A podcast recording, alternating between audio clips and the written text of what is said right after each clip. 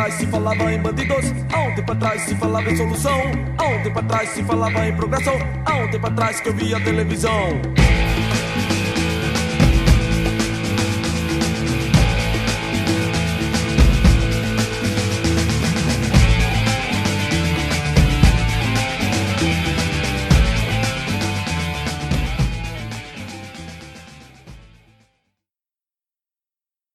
Bem-vindos a mais um Rede Poderosa de Intrigas. Eu sou Patrícia Quartarolo e estou aqui com o Caio Lima. Oba, e aí? Tudo bem? Beleza, e você, Paty? Tudo bem. É, chegamos ao final. Sobrevivemos? Chegamos ao glorioso final, aquele final que tanto almejamos desde da ideia antes de lançar o primeiro capítulo. é, eu vou te falar que eu não esperava que fosse tão doloroso. É, né, cara? O negócio são os dados. Quando é. a gente pega os dados, aí a gente vê que todo dia a gente deixa passar um monte de coisa na frente, né? Fica tudo meio blindadão, assim, é mó Bateu uma neurose. É, o capítulo 8 é sobre intolerância. Acho que é um jeito excelente de fechar o livro. É o último capítulo. É, depois a gente tem o epílogo, onde ela faz um apanhado muito bom também do livro todo. Mas o tema intolerância, para mim, acho que fecha com chave de ouro esse passado histórico e ela dá um pouco o tom do presente também que a gente tá vivendo. Então acho que é, em matéria de organização de livro, já posso dizer que achei realmente muito bem feito. Ficou, ficou muito bem organizado uma linha lógica. Essa parte, assim, talvez é o que mais me conquistou no livro. Porque, em síntese, é um livro simples, né? O problema todo é você organizá-lo logicamente, de modo a conseguir realmente aglutinar essas informações ir expondo de acordo com uma crescente, né? Porque o livro faz exatamente isso, ele vai crescendo. Então eu achei, talvez, talvez. Muito bem colocado. Muito bem colocado. Eu nunca Concordo. tenho muito formado o sentido das coisas, né? Ainda mais uma coisa em que acabei de ler há pouco tempo e a gente ainda tá gravando, né? Então não acabou.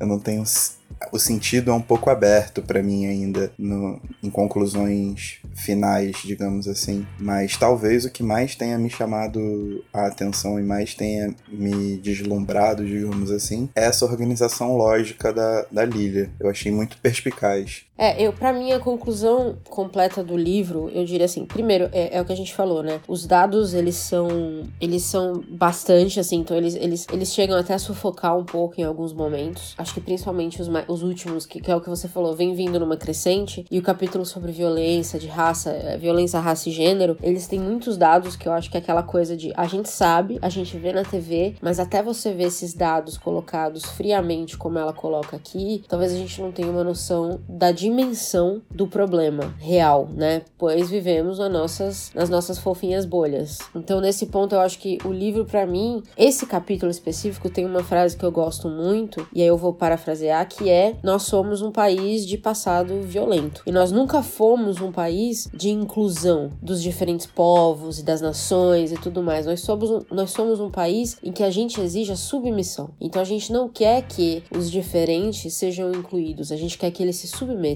E isso para mim talvez tenha sido a perfeita frase para fechar esse livro, sabe? O, o, o tom perfeito pra gente encerrar isso. Porque a gente nunca discute inclusão no sentido de fazer o outro se sentir como cidadão. É, e talvez esse seja o ocaso da nossa esperança, né? Porque o que a gente vê hoje é um discurso justamente de governar para a maioria. Então acaba casando de uma maneira muito, muito perfeita. Não só a linha lógica, claro, mas quando no epílogo ela traz isso pro que há como panorama hoje, né? O, que a gente consegue enxergar no horizonte. E o discurso geral, assim, que toma conta do, do poder é exatamente esse, de governar para maiorias. Que é um defeito da democracia, mas ainda é o melhor sistema que a gente tem. Não tem muito como discutir essa questão, na verdade. Eu ainda acho que, assim, é um, é um sistema falho, mas ainda é a melhor alternativa. Exatamente.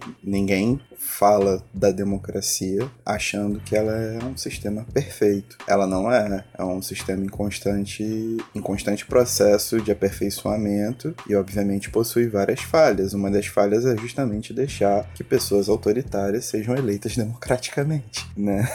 Então. Tipo Hitler. Isso, isso, é, isso é muito complicado. Porém, é, é o que de melhor a gente tem, é o que tem para hoje. Não, não existe nada que se aproxime mais de algo horizontal, digamos assim, do que um sistema democrático. Não existe nada que atenda melhor as demandas da população do que um sistema democrático. Então, você tem que aprender a conviver e aprender a jogar com isso e transformar o tipo esse tipo de pensamento em algo cotidiano. E nesse ponto, eu quero parabenizar a Lilia porque ela escreveu um livro inteiro de o quê? 200 e 30 páginas, um pouquinho mais, sem citar o nome do Bolso Bosta uma vez. Então, assim, realmente uma maravilhosa. Não deu trela pra este merda. Uma linda. E ele já tinha sido eleito quando o livro foi publicado, e ela, inclusive, cita o atual governo. Sim, eu acho que ela escreveu. Ela terminou de escrever em março desse ano, alguma coisa assim. Pois é. Que trabalho maravilhoso. Sim, trabalho ele corrido está obliterado. Também, né? É, corrido. Foi mesmo. Mas é por isso, talvez, que ele seja, de certa forma, apesar da quantidade de dados, talvez por isso ele seja, de certa forma, superficial, né? Porque é um apanhado de coisas dentro desses temas. Eu não sinto que a gente debateu ou que a gente leu em nenhum momento muito profundamente sobre nada. Ele é meio que um geralzão para dar o tom do que é o autoritarismo brasileiro, que é composto de todos esses, esses pequenos gominhos aí de coisas horrorosas, que são históricas. É,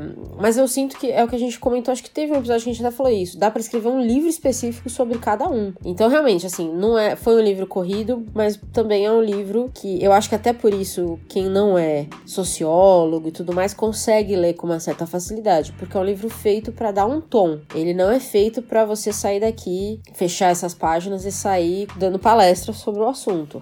Talvez no Twitter, que muita gente faz, mas enfim. Ou se você quiser virar um coach de história, quem sabe?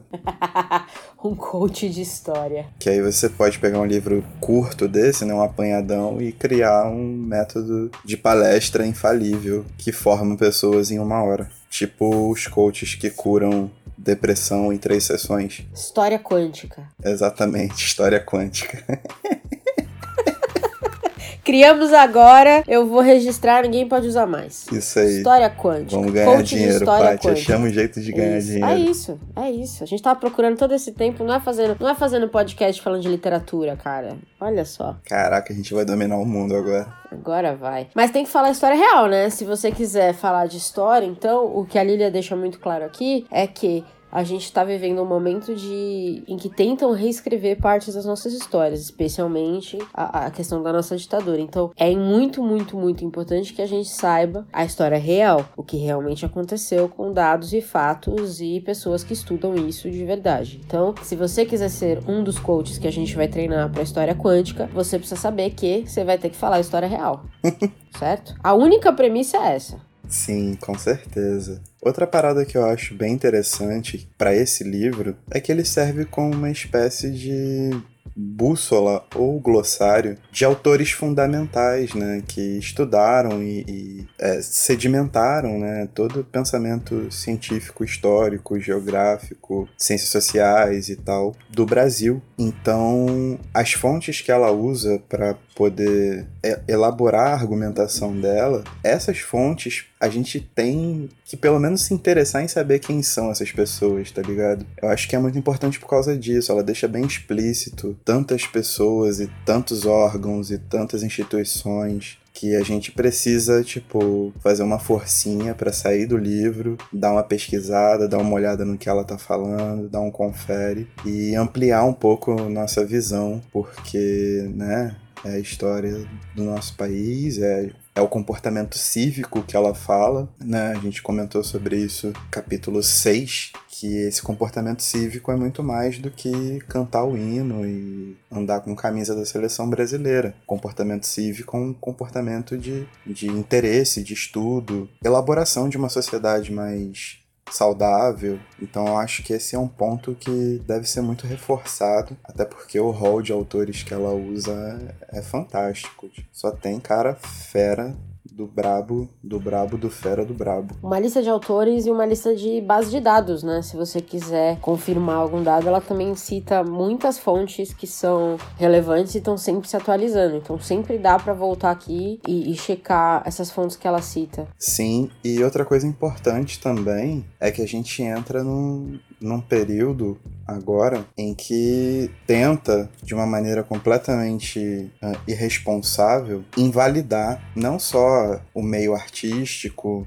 e o jornalístico, né, o que seria mais comum mas também o meio científico. Então é muito complicado. Então todos esses caras que ela coloca no caminho são caras referendados cientificamente, sacou? São caras que, que têm uma base, que passou por uma série de processos e métodos que estão aí há pelo menos quatro séculos fazendo o mundo, pelo menos o mundo ocidental, andar. A gente tem que ter uma base, a gente tem que saber discernir aquilo que a gente consome. Então também fica um um, grande, um grande aviso, assim, né? Pra galera dar uma olhada para quem tá produzindo ciência. Tem sido a temática do nosso mês também, né, cara? A gente tem falado muito de ciência e tudo mais. Então, Fica a dica. Você ouviu o livro inteiro, né? Você fez tudo, você viu, ouviu tudo em audiobook, foi isso, né? Foi tudo em audiobook. E como é que foi agora assim que a gente terminou, com tanta referência, com tanto número? A gente falou um pouquinho disso, mas eu queria que você me falasse um pouquinho mais dessa experiência, porque eu pessoalmente nunca tive boa experiência ouvindo audiobook, eu perco muito fácil a minha concentração. E aí eu fico imaginando um livro desse que tem tanta coisa que você precisa pegar assim, não dá para pular um, um parágrafo e ir pro seguinte ou pular algumas frases, porque você vai você pode perder contextos importantes. Tanto que teve vezes que eu li e tive que voltar e reler, porque eu queria ter certeza de que eu tinha entendido tudo que ela colocou aqui. Como é que foi isso em audiobook? Então, eu achei uma parada meio estranha no começo, porém, o audiobook é narrado por ela, como ela sempre tá aqui na Flip, participando de muitas mesas, e eu também já busquei algumas palestras e participações dela em eventos, eu já meio que estava acostumada com a maneira que ela costuma conduzir esse tipo de coisa e a forma como ela escreve é bem parecida. Então, com ela narrando ali, é como se eu tivesse. Cada capítulo fosse uma aula dela, sabe? E isso ficou um pouco mais mais familiar. Eu não senti esse impacto de maneira tão forte. E o audiobook também me proporcionou um escape pro tanto de absurdos que eu ouço no dia a dia, né? Então. É verdade, você Então, muitas das vezes eu ouvia a, a Lilian a força e a disciplina que só o ódio é capaz de dar pra gente. Saca? Veja você. pra alguma coisa Exatamente. tem que servir, né? Então eu sempre ia bastante aditivado para as minhas sessões com Lilia e também o, áudio me possibilitou, né, ao longo desses períodos, né, ouvir de novo os capítulos, dar atenção a alguns aspectos, aí eu pausava, ia pesquisar referência. Tudo isso foi uma experiência bacana. Eu não sei se eu faria isso com ficção, por exemplo. Eu acho que eu acabaria achando bastante esquisito. Eu vou fazer uma tentativa no futuro porque é um formato bacana. Eu acho que é válido todo e qualquer formato. Eu não tenho tanto preconceito assim. Tipo, eu não gosto de daquelas paradas de, sei lá, Mob Dick em 12 minutos. Sabe qual é? Isso aí eu já acho uma parada meio. Sim, meio, sim, sim, sim. Meio pan, assim. Não sei nem como fazem isso. Talvez para quem esteja fazendo vestibular, não sei, mas no, de modo geral eu acho uma parada meio, meio complicada. Porém, o audiobook, nesse jeito específico, colocando todas as condições pelas quais eu já expliquei que, que, que tinha, né, todo aquecimento, digamos assim, foi bem bacana, foi bem bacana. Outbooks patrocina a gente. É, você saiu, você saiu dessa leitura como um todo, agora que a gente terminou. Você sentiu que você aprendeu algo novo sobre o Brasil? Talvez isso tenha expandido o meu leque de, de, de, de autores, de, de referências para pesquisar. Também tem a parte que a gente não toca tanto, né? Porque a gente mora no Sudeste, que é uma área hiper privilegiada. Então, o tipo de violência rural e, violência a povos originários é uma coisa que naturalmente não chega pra gente a não ser que toque a gente de alguma maneira. Caso muito específico foi o dos incêndios na Amazônia, que só depois que a fumaça chegou no centro de São Paulo que a galera foi prestar atenção no que estava rolando. Mas assim, é uma coisa que tá na nossa frente todo dia, tá explícito, né? A gente só acaba filtrando por diversas maneiras, por diversas formas, e alguns filtros desses acabam afastando a gente dessa realidade, digamos assim. Então, eu eu considero o livro muito mais um, uma questão expositiva para sempre que eu olhar para ele eu me lembrar que o Brasil não é só aquilo que eu mais consumo, aquilo que eu as ruas que eu ando, porém não considero que eu tenha visto, assim, algo contundentemente novo, sabe qual é? é? Eu pergunto porque eu tava pensando no público desse livro, né? Várias vezes em vários capítulos aqui a gente fala de bolhas. Então eu acho que tem dois públicos aqui. Tem o público que, que é a nossa bolha, basicamente, aqui, essa bolha mais privilegiada. Porque nesse, nessa parte de intolerância ela cita até, por exemplo, intolerância religiosa. E nem isso acho que chega muito em, em nós dois. Então, assim, tem, tem muito do que ela cita aqui que a gente não sente na pele e a gente não vive todos os dias no nosso dia a dia, mas eu ainda acho que é relevante por tudo isso que a gente discutiu. E um outro público que talvez é, seja relevante nesse livro é o público que vive na bolha contrária, que é um público que refuta todas essas, essas conversas, basicamente, que refuta todos esses dados. Eu gostaria muito, é que eu não tenho paciência, eu não ganho para isso, mas eu gostaria muito de sentar com um bolsominion e ter uma conversa sobre esse livro, sabe? Eu queria muito entender como eles veriam esses dados que ela traz e essa questão da nossa história ser extremamente violenta desde o começo. Eu teria interesse em ver isso, mas e eu acho que tem-se muito a ganhar lendo um livro que superficialmente vai estourar sua bolha sabe? Faz sentido? Cara, é uma disputa de discursos, digamos assim, né? Então eu falo pelo meio que eu convivo. É, a, Ai, vamos trazer um dos caras aqui para falar com a gente. Eles leem livro ou não lê livro? A gente faz por WhatsApp. Eu não sei. É porque também a gente tem que pensar em termos políticos, talvez, e existe uma base consolidada que não arreda o pé, que talvez seja uns 20, 30% aí do eleitorado brasileiro. Então depende de muito tout com quem que você vai falar, é tipo conversar com um terraplanista, saca? Às vezes a única coisa que você pode fazer é falar para ele seguir andando até achar o fim do mundo. É, eu entendo, mas eu, eu gostaria que, que essa conversa a gente pudesse ter, e, e ela também fala isso nessa parte de intolerância, né, que a gente tá vivendo no país e a gente vê isso, essa questão da partidarização do país não é saudável, né? Se você automaticamente é contra os processos que, que prenderam Lula, significa que então você é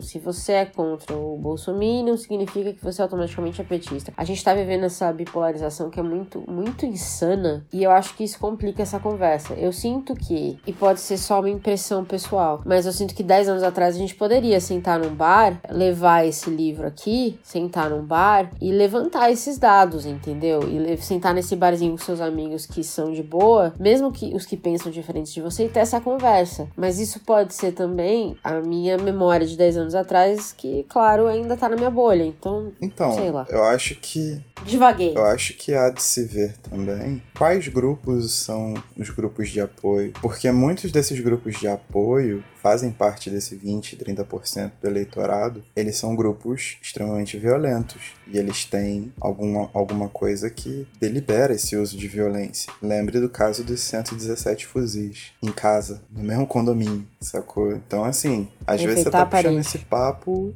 você tá num táxi, o cara é policial. Não me lembro desse momento terrível Sacou? da vida. E às vezes esse policial não é gente boa. É brabo, tipo, é complicado. E também tem que ver como a gente circula no nosso meio, porque a gente lida com dois polos. A grande maioria das pessoas que tá à nossa volta são pessoas que estão no meio desse bolo aí, cheio de dúvidas, passando dificuldades naturalmente. Não conheço ninguém que não esteja no momento de alguma forma, e que essas pessoas sim estão muito dispostas ao diálogo, muito, muito, muito dispostas. Com essa a gente tem que assumir toda a questão de conversar, de, de se aproximar, trocar essa ideia ideia e trocar essa experiência. Se bem que do jeito que, que esse governo tá queimando ponte aí, perdendo aliado, em breve é, a gente vai poder conversar com muita gente, né? Até a frota tá do lado ali de Davi Miranda. Então, assim, as coisas estão ficando muito estranhas nesse país. Mais do que eu esperava. Se existe um momento em que a gente precisa reforçar uma base democrática, esse é o momento. Todo esse essa bravata autoritária, ela tá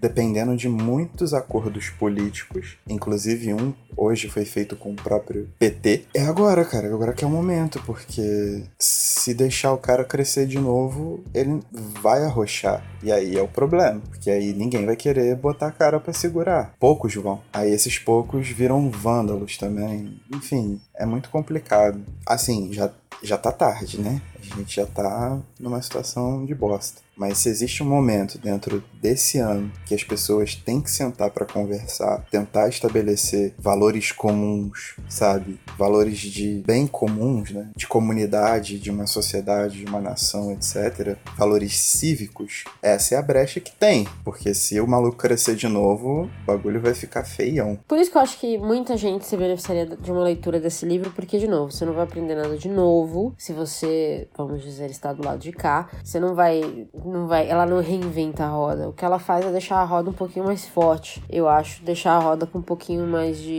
embasamento, que eu acho que é muito relevante. A gente só consegue alguma coisa se a gente começar a estabelecer conexões realmente importantes, né? Porque também não adianta ficar falando de construir ponte e ficar chamando para conversar uma rentista que acha que privatizar tudo é a, é a moda da estação e que tem que massacrar o Estado e tudo mais. Tipo, a gente já sabe como é que esse processo se dá no Brasil, como é que está se dando, porque né, nos últimos anos, inclusive no próprio governo Dilma, houve muitas privatizações e a gente sabe o que aconteceu com essas empresas. Caso vocês queiram lembrar rapidamente, é só passar por Mariana e Brumadinho e toda a promiscuidade de relações que eles mantinham com fiscalização, com um monte de coisas. Vamos estabelecer pontes, mas vamos estabelecer pontes com quem queira fortalecer a ponte, né? Não quem queira atravessar, tomar o que é seu e de volta e derrubar a ponte, tá ligado? Me ajuda também. Muito bem colocado. Ou seja, sejamos tolerantes com os tolerantes. Porque é aquela coisa, né? Você mesmo fala. Nazista. Tem que dar Você um não soco vai conversar cara. com nazista. Não, a, re- a regra é essa. A regra é quando você pode dar um soco na cara de nazista, sempre. A regra é claríssima. Não sei qual é a dúvida que as pessoas têm aqui. A regra é essa. Exatamente. Não discutam Essa é a única regra. lição do livro. Entendeu? Exato. Muito bom. Eu queria encerrar só dizendo pro pessoal que é, vocês. Oito, oito episódios, essa série foi uma coisa diferente que a gente fez, mas porque a gente realmente achou que esse livro trazia conversas muito boas, que a gente tenha passado isso pra vocês, que, que a importância, é, passado a importância, né, da gente ter essas conversas uns com os outros e da gente fortalecer a nossa, o nosso embasamento teórico também. E eu diria que, se você nos ouviu até aqui, leia o livro, não é mesmo, Caio? Complemente o seu áudio maravilhoso deste podcast com o livro. O livro é realmente muito bom. Caio, quais são as suas últimas palavras sobre esta obra? As minhas últimas palavras é que, além do livro, além do podcast, além de redes sociais e além das bolhas que a gente cultiva, eu acho que o mais importante de tudo, em momentos assim, é incentivar o corpo a corpo, né? Você estar presente, você estar atento ao teu espaço, às pessoas que estão ao seu redor, às pessoas às quais a gente sempre fecha os olhos né, na rotina do dia a dia, sabe? Então, esse é um primeiro passo de aproximação, clarividência da, da, da realidade que a gente precisa num tempo em que estamos cada vez mais fechados em círculos comuns, em círculos que cientificamente são viciantes e que transportam as imagens de um contexto geral para contextos muito particulares que nós assumimos e perpetuamos. Dentro disso, acabamos perpetuando essa ordem hierárquica, malfazeres e autoritarismo e preconceito e intolerância. Então, vivam, tipo, a vida real mesmo, sabe qual é? Saia da sua bolha. Vai pra rua. Vai pra rua, vai andar de bicicleta, vai tomar sorvete. Saia da sua bolha e do Facebook. Vai comer um PF. Cancela o Facebook, deixa o Mark Zuckerberg pobre. Sabe qual é? Deixa essa galera das redes sociais pobre, mano. Para de usar ponto turístico pra postar no Instagram. Posta nada no Instagram. Posta, posta só pagode dos anos 90. Só pagode dos anos 90. Posta só livro. Não, mas livro é bom, livro é bom postar. Vamos ajudar uma indústria que realmente traz coisas legais pra gente, né? Também, o, o anarquista muito louco. Vamos tentar aí, pelo menos, salvar alguma coisa. Ah, ninguém patrocina a gente. Tô cansado, tô cansado. Brincadeira, Ó o a trago. gente tá participando de prêmio É, tudo. e com essas belíssimas palavras, saia da sua bolha e vá pra rua. Acho que a gente encerra essa série muito boa, pessoalmente, se é que eu posso dizer isso, que, em que a gente discutiu o livro sobre o autoritarismo brasileiro da Lilia Moritz Chivax. Certo? Tudo certíssima, como sempre. E acho que agora a gente pode dar um descanso, né? A gente pode trazer uns temas mais levinhos pra falar aqui. Acho que precisamos, na verdade, pela nossa É, a gente sanidade. precisa né? acabar o ano no alto astral aí, comer umas lentilha, né? Pular sete ondinhas, porque o bagulho tá brabo. Não, é. Senão a gente vai acabar com o Natal da família. Então vamos com calma. A partir de agora, então, aguardem que venha aí uns episódios mais, mais tranquilos. Talvez, mais felizes. Não, mais felizes eu não sei, porque a gente gravou um ontem que tava, foi bem, foi bem feito no ódio também, né? Mas por outro É, motivo. mas outubro a gente colocou como outubro é o mês do ódio. Pronto. Maravilhoso. É o mês das crianças e do ódio neste podcast. E com isso, encerramos a série. Fechamos! E tchau! Adeus.